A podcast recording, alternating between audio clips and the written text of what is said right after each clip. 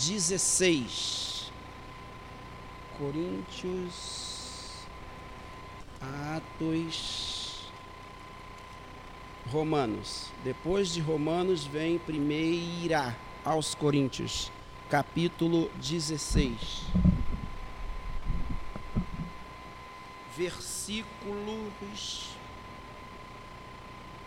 8 e 9 de 1 aos Coríntios, capítulo 16. A epígrafe do texto diz: Os projetos de Paulo.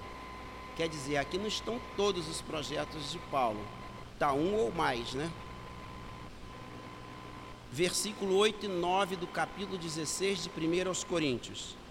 Ficarei, porém, em Éfeso até ao Pentecostes, porque uma porta grande e eficaz se me abriu, e há muitos adversários. Podeis tornar os assentos.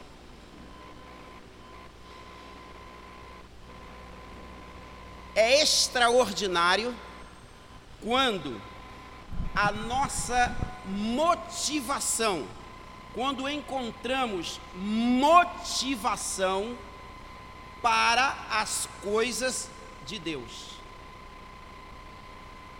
Nos dias atuais, uma grande parcela dos chamados cristãos estão desmotivados, não tem motivação, não tem ânimo, não tem entusiasmo está faltando entusiasmo, está faltando motivação, está faltando o principal, graça. Mas graças a Deus, temos aqui um exemplo extraordinário de crente, chamado Paulo. Mas antes de ser crente, ele foi ímpio. E pior, ele foi um membro terrível perseguidor da igreja, religioso, fariseu, escarnecedor, homicida, cheio de cultura daquela época, que era o apóstolo Paulo.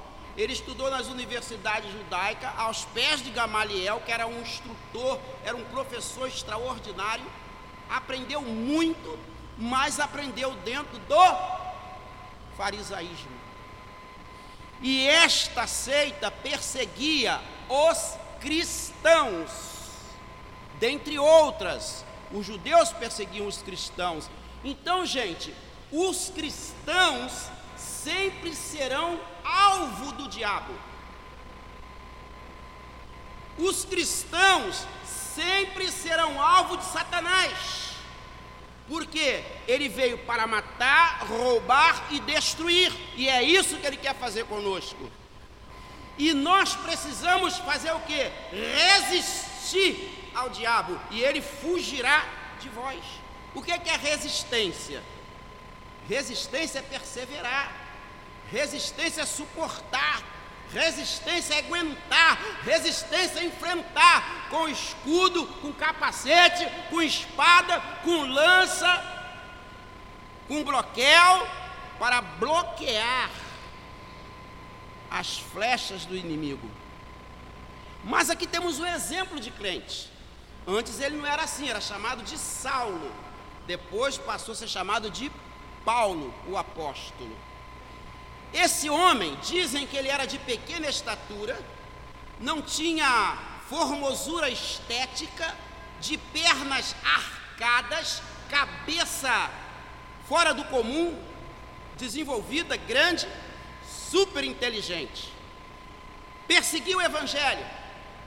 Um exemplo da perseguição tremendo foi quando Estevão um dos diáconos da igreja, que naquela ocasião haviam separado sete para servir as mesas, por causa da reclamação das viúvas que não eram judias, eram helenitas, eram mistura de raça, mas não era judia purinha, então elas estavam sendo um pouco é, esquecida. Lá no texto diz desprezada, e elas levaram a reclamação, então se separaram os diáconos, e ali estava Estevão, homem, varão, aprovado por Deus, cheio do Espírito Santo.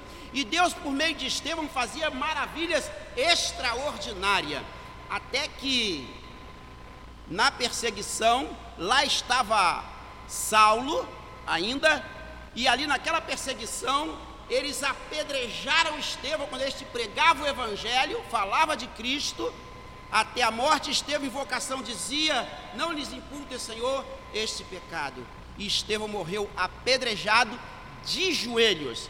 De joelhos nós podemos suportar as afrontas. De joelhos nós podemos suportar as pedradas. Estevão estava de joelhos e inspirou e Paulo estava lá. E as vestes, a capa, as túnicas de Estevão foi levada a Paulo. E Paulo batia palma por cada cristão que, que se assassinava, que perseguia, que maltratava. Até que, no caminho de uma estrada chamada à direita em Damasco, quando ele, com carta de autorização da elite religiosa dos sacerdotes judeus segue para perseguir e arrastar até Jerusalém e prender e punir e espancar, quem sabe até assassinar os cristãos. E ali naquela estrada, o Senhor Jesus aparece lá pelo, pela, o dia ainda bem claro, possivelmente lá pelo meio-dia, e um resplendor de glória imenso envolveu ali. E aquela voz dizia: Saulo, Saulo, por que me persegues? Duro é para ti recalcitrar contra os aguilhões. E ali o Senhor, e aí Paulo pergunta: Quem és, Senhor? Eu sou Jesus, a quem tu persegues. Irmãos, tem pessoas tão duras para Jesus, que é necessário Jesus se revelar a essa pessoa. E Jesus se revela a nós de várias maneiras. Numa criança, num choro, num sorriso, numa pregação, numa palavra, num versículo, num louvor, etc. Tem várias formas de Jesus se revelar. Às vezes numa dor, às vezes numa dificuldade, numa provação, de muitas maneiras. E aqui nós vemos um homem agora transformado, pagando preço pelo Evangelho. E ele diz: Ficarei, porém, em Éfeso até o Pentecoste. Éfeso era uma cidade promíscua, corrompida, às margens, à beira-mar. Éfeso tinha uma idolatria terrível a Diana, a deusa dos Efésios, mas Paulo se deteve ali até o Pentecoste, que havia ali muitas sinagogas de judeus que, falava, né? A pregação da palavra, apregoavam, e Paulo ali ele conseguiu ganhar muitas almas para o reino do Senhor. Ficarei, porém, em Éfeso até o Pentecoste. Será que nós nos detemos? Nós ficamos de fato para adorar o Senhor, para realizar a obra de Deus, para fazer a vontade de Deus, ou nós perdemos cinco horas em coisas banais? Perdemos minutos, horas, semanas e até meses. Às vezes vai uma festa, fica um tempo longo ali, e às vezes num culto de uma hora e meia, duas horas, está tá desesperado para ir embora. Mas Paulo não, ele ia esperar vencer o tempo do, da a data festiva do Pentecoste, porque ele sabia que era a oportunidade para aquela cidade encher de pessoas e ele toma o evangelho, pregar o evangelho e ganhar aquelas almas para Jesus. Então a, a nossa motivação primeira, primordial, principal tem que ser na causa para a causa do evangelho, o reino de Deus. Ficarei, porém, em Éfeso até o Pentecoste. Por quê? Uma porta grande e eficaz. Aqui está, porque uma porta grande e oportuna para o trabalho se me abriu e há muitos adversários. adversários. Paulo não diz que os adversários eram grandes, mas ele diz que a porta era grande. Uma porta grande, além de grande, eficaz, eficiente, é solução. Então, a visão dele era essa: o Senhor aqui, porque uma porta grande e eficaz. Eu acredito que essa porta eram as multidões que iriam, iriam àquele, àquele lugar e ele teria a oportunidade de ali pregar o evangelho e ali fundar uma igreja. Ele esteve ali mais de uma vez. Porque uma porta grande e eficaz se me abriu. E há muitos adversários. Pessoal, quando a coisa é para Deus, quando a coisa é de Deus, tenha certeza que adversários surgirão setas serão lançadas, perseguições travadas. Vai ser difícil, não vai ser fácil. Quando você vê a coisa fácil, abre o olho, presta atenção, isso aqui está muito fácil. E detalhe, quando vem fácil, vem recheada, vem na bandeja, vem parecendo-se algo maravilhoso, que traz a solução do problema, quando na verdade, irmãos, não é a solução do problema, é mais problemas. Não é a solução. Agora, quando você vê que há uma força invisível trabalhando contra aquele propósito, contra aquela obra, que há dificuldades, pode ter certeza que isso aí é uma porta eficaz e grande. Agora, o, adver, o, o inimigo ele, ele inspira as entidades, os demônios, para atormentar, para desfiar, para te arrancar daquele propósito de Deus. Agora, quando a coisa é muito fácil, meu irmão, vem os manjares, aquela facilidade enorme, presta atenção que não é de Deus. Mas quando tem a dificuldade, é porque Deus está naquele negócio a luta se levanta. Os adversários são muitos, inúmeros, mas vindo o inimigo como uma corrente de águas, o Espírito do Senhor arvorará contra ele a sua bandeira. Esteja coeso de uma coisa, se isso está acontecendo, há dificuldades, é porque o Senhor abriu uma porta grande e eficaz, e são muitos os adversários. É o desânimo, é a fé pequena, são inimigos que se levantam, opiniões diversas, inversas, né? É, piadas, só coisas que entristecem, só posso para aborrecer. Mas você vigia, Vigia, porque Deus está no negócio e a obra é de Deus e avante. Você quer ver? Começa a botar no seu coração um propósito. Eu agora vou fazer assim na obra de Deus. Eu vou dar mais atenção, eu vou me dedicar mais, eu vou buscar mais, eu vou orar mais. As portas vão se abrir, mas junto com essas portas vai se levantar os adversários, e não serão poucos, serão muitos, mas eles não são grandes. Maior é o que aquele que está conosco. Maior é aquele que está conosco. Ficarei, porém, em Éfeso até o Pentecostes, porque uma porta grande e eficaz se me abriu, e há muitos adversários. Nós estamos precisando do Pentecostes, das Assembleias de Deus, nós estamos precisando desse Pentecoste. Curas divinas, milagres, línguas estranhas, interpretação das línguas. Eu recordo agora, em um dos textos, me parece que em Atos dos Apóstolos, chamado de Atos do Espírito Santo, que uns dos apóstolos chegaram em um determinado lugar, parece que foram dois, não lembro qual foi, mas vocês vão, vão lá, alguém vai lembrar eles chegaram e disse assim: Vocês já receberam o Espírito Santo? Aí ele, ele, eles disseram: Nós nem sabíamos que haja Espírito Santo. Pedro, na casa de Cornélio, nós nem sabíamos que haja Espírito Santo. Então, irmãos, aquilo que nós falamos é aquilo que, que costuma acontecer. E quando profetizamos na unção de Deus, aquilo acontece. eles começaram a invocar o Espírito Santo, porque os que por lá passaram, até mesmo Ananias e Safira, certa vez, quando Paulo passou a ensinar eles mais acertadamente o Evangelho, eles também ainda não tinham conhecimento sobre a obra do Espírito Santo. Eles conheciam o Evangelho por de Jesus Cristo mas eles não conheciam essa obra do Pentecostes.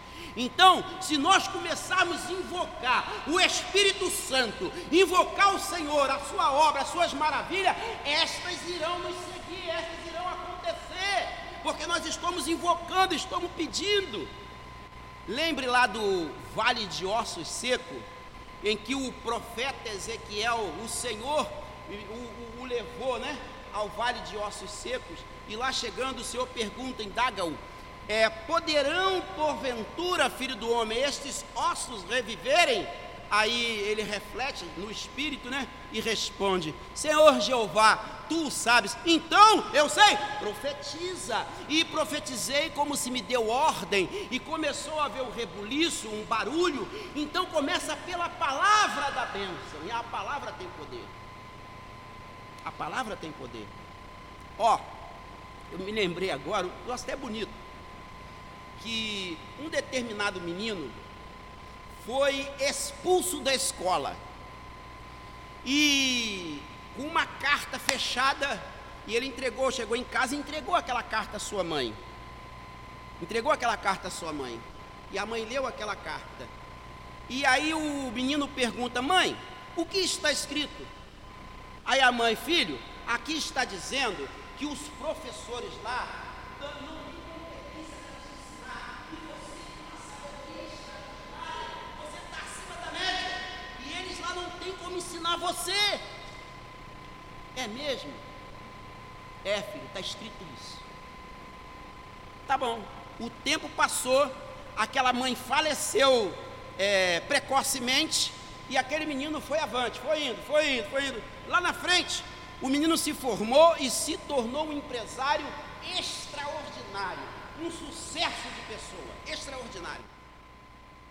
Aí um dia, mexendo nas coisas antigas das mães, nas livros, aquela coisa toda, encontra a carta e ele vai ler a carta. Quando ele lê a carta, estava escrito o inverso do que a mãe dele falou. Olha, o seu filho ele tem um retardo no cérebro e é uma dificuldade enorme dele aprender. Ele não aprende, ele é atrasado. E aqui está dificultando a gente aqui. Então, pega o seu filho e ensina a Ele não aprende nada. Dessa mãe. Então, gente, a palavra, a crença. A mãe foi ensinar e ele se tornou uma pessoa extraordinária, inteligentíssima. E se formou um empresário de sucesso. E a escola havia dito que ele não aprenderia nunca, eles tinham dificuldade em ensinar. Às vezes, pessoal, o método que está sendo usado não é o método ideal para aquela pessoa aprender e desenvolver. Precisa se aplicar um outro método. Vocês lembram daquela história é, do pernil? Pois bem, a parente chegou na casa né, e viu a, a, a, a cozinheira cozinhando o pernil cortado em duas partes e em duas panelas. Em duas panelas, em duas partes. Mas fulano, por que que você assa esse, prepara esse pernil em duas panelas, em duas partes? Olha, isso aí quem me ensinou foi minha mãe. Sua mãe te ensinou, vamos, vamos conversar com ela. E quem te ensinou, mãe? Ah, foi a, foi a minha mãe, quer dizer, a avó tinha ensinado para ela, que era daquele jeito. Aí perguntaram, perguntaram, foi a avó ainda era viva, perguntaram, mas vem cá, por que, que a senhora, vovó, fazia pernil em panelas? Olha, sabe o que, que é? As panelas lá em casa eram pequenas, não tinha panela grande. Se houvesse panela grande, eu faria um pernil. Então, pessoal, muitas das vezes é necessário mudar os métodos para alcançar determinadas pessoas. Então, a evangelização funciona similar, semelhante desse jeito. Há métodos de evangelização que para certas pessoas, para elementos, não dá certo, vai ficar no paredão, não vai ganhar para Jesus, não vai se converter. Mas se nós pedirmos, invocarmos o Espírito Santo, ele nos abrirá essa porta e nos dará discernimento para a gente evangelizar as pessoas, cada um na sua dose. É, o saudoso pastor Sebastião Paulo de Oliveira, ele contava um testemunho lá do estado espírita o camarada chegou lá para evangelizar e sabe que naquela ocasião, há bem tempos passados, era uma idolatria generalizada e era. E chegou lá para evangelizar o fazendeiro e largou a lenha no, no, na imagem do fazendeiro do, do, do, do São Pedro que estava lá na parede. E o fazendeiro pegou e mandou dar uma coisa. E aí ele. Mas veio outro crente e viu aquilo e começou, rapaz, que admirável. Conhece esse apóstolo de Jesus? Um pescador. Começou a gostar do assunto. Começou a gostar. Porque ele trazia um conhecimento sobre Pedro até chegar na conversão de Pedro. O fazendeiro gostou e dali começou a entender o evangelho, aceitou Jesus, largou a idolatria. Então, pessoal, é o método. Temos que descobrir como aplicar o método correto àquela pessoa para alcançarmos essas almas para Jesus. E isso é uma porta grande e eficaz. Mas há muitos adversários, a arrogância, a ignorância, a falta de educação, a pressa, enfim, tem uma série de inimigos. Mas quando a coisa é de Deus, é estreito. Jesus disse: Porfiai, esforçai-vos por entrar pela porta estreita, porque larga é a porta, espaçoso o caminho que conduz à perdição. E detalhe: muitos entram por ele, entram por essa porta, mas Jesus é a porta estreita. Porfiai por andar. Jesus disse assim: Eu sou a porta. Quem entrar por mim, salvar-se-á achará pastagem, achará espaço, terá liberdade. Gente, não existe maior liberdade do que quando nós estamos em comunhão com Cristo. É liberdade na mente, é liberdade no coração, é segurança, é conforto, é consolo, é esperança, é graça. Jesus é essa porta. Mas é tão difícil seguir Jesus. É tão difícil obedecer. Existem muitos adversários. Existe o pecado. Existe a carne. Existe a maledicência. Existe a soberba. Existe o ódio. São tudo inimigos. São tudo adversários. Mas grande é a porta e eficaz entrai por ela. Que Deus nos abençoe rica e abundantemente.